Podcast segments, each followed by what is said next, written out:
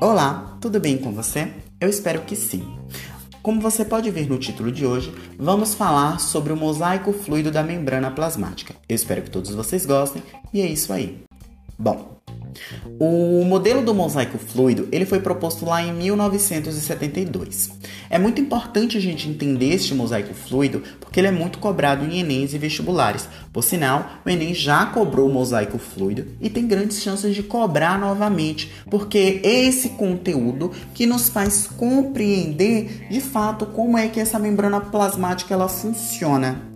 Bom, esse modelo, como eu já falei para vocês, proposto lá em 1972, ele nos elucida que nenhuma daquelas moléculas que a gente já conhece, lipídio, proteína, glicoproteínas, glicolipídios, em alguns casos colesterol, eles não estão fixos, eles estão fluidos. Ou seja, se eu tivesse uma proteína na posição X, ela consegue passar entre os lipídios e parar na posição Y, porque ela não está presa entre os lipídios para garantir a forma da célula. Muito pelo contrário, elas estão fluidas, daí o nome.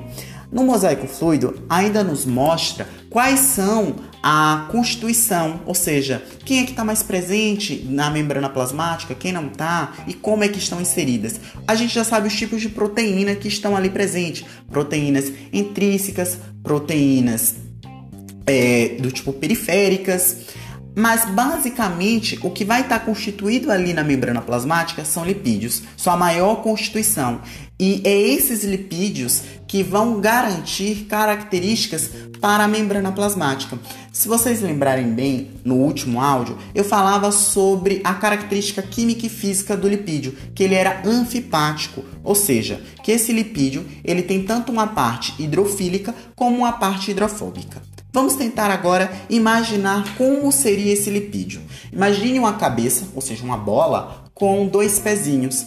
Essa bola, essa cabeça do lipídio, ela é a parte hidrofílica. Ela reage muito bem com a água, ela está sempre em contato com a água. E o seu pezinho é a parte hidrofóbica. E no mosaico fluido, a gente diz que é uma bicamada lipídica ou uma camada fosfolipídica, ou seja, que são duas camadas. A primeira camada vai ter a sua cabeça virada, por exemplo, para a parte extracelular e os seus pezinhos virados para dentro da célula.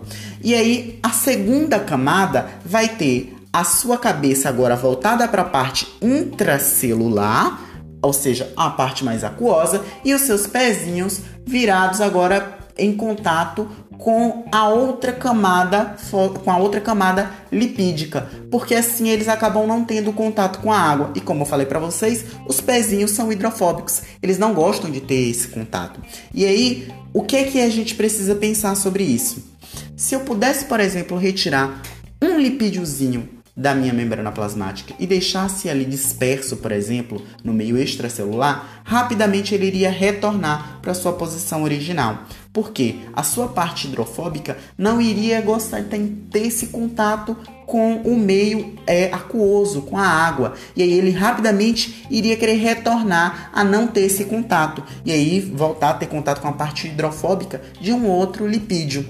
Uma outra característica que permite, graças a essa estruturação química e física do lipídio é que, por exemplo, se eu pudesse enfiar um dedo numa célula, em uma única célula, por exemplo, ela iria se deformar, ou seja, a sua membrana ela iria se deformar junto com a célula. Então imagine que você está enfiando um dedo, por exemplo, num bolo. Quando você enfia um dedo no bolo, basicamente seu dedo ele consegue afundar. Na, na célula iria acontecer a mesma coisa, só que diferente do bolo, quando você retirasse seu dedo, não iria ficar aquele fundo, aquela marca do seu dedo, porque a membrana ela iria retornar para sua posição original por causa dessa fluidez, ou seja, ela consegue se deformar. Então aí se a gente for pensar, qual é a importância desse, desse mosaico fluido? A importância da, de nenhuma dessas moléculas elas não estarem fixas e sim fluidas é garantir, por exemplo, a reestruturação da membrana, que ela possa ser fluida, assim realizar movimentos.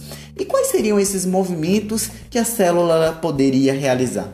A gente chama esses movimentos de exocitose ou de endocitose, a depender, do, é, a depender de qual substância a célula estaria é, colocando para dentro ou para fora. Nas endocitoses, a gente tem aí os movimentos que chamamos de fagocitose ou de pinocitose. Na fagocitose, a gente vai ter aí a entrada de substâncias que vão estar ali sendo rodeadas pela própria membrana.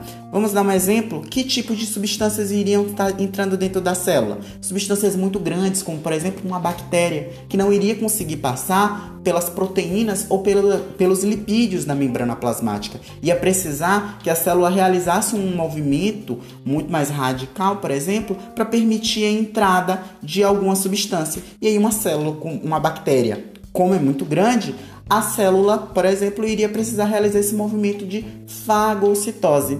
Aí a gente tem um outro movimento também que é de entrada de substância para dentro da célula, que é o de pinocitose. No caso da pinocitose, essa substância ela vai estar ali é, em solução, ou seja, vão ser uma solução, por exemplo, é, dissolvida em grande quantidade que não iria conseguir passar pela, pelos lipídios ou pela, pelas proteínas, iria precisar dessa movimentação da célula, de que ela se deslocasse a sua membrana plasmática para permitir a entrada. Aí a gente tem então a diferença de fagocitose para pinocitose é que na pinocitose a gente vai ter substâncias em solução e na fagocitose a gente vai ter a entrada dessas substâncias, por exemplo, substâncias sólidas de grande proporção como uma bactéria. E aí a gente tem um outro movimento que é o de exocitose, ou seja, de saída. É basicamente a forma que a célula tem de excretar substâncias. Por exemplo, ela liberar é, dejetos a qual não vão fazer mais bem para ela, ou até mesmo é, proteínas, algumas enzimas a qual ela conseguiu produzir e poder liberar-se de fato.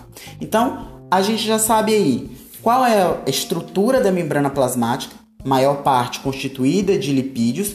A gente já entendeu então como é a estrutura química e física desses lipídios, ou seja, eles têm uma parte que reage muito bem com a água e uma parte que não reage tão bem assim. E a gente agora já sabe também qual é a importância dessa característica da membrana plasmática, que vai permitir a movimentação e a regeneração das, é, dessa sua estrutura. Então era só isso que eu tinha para falar para vocês. Eu espero que todos tenham gostado e é isso aí. Tchau.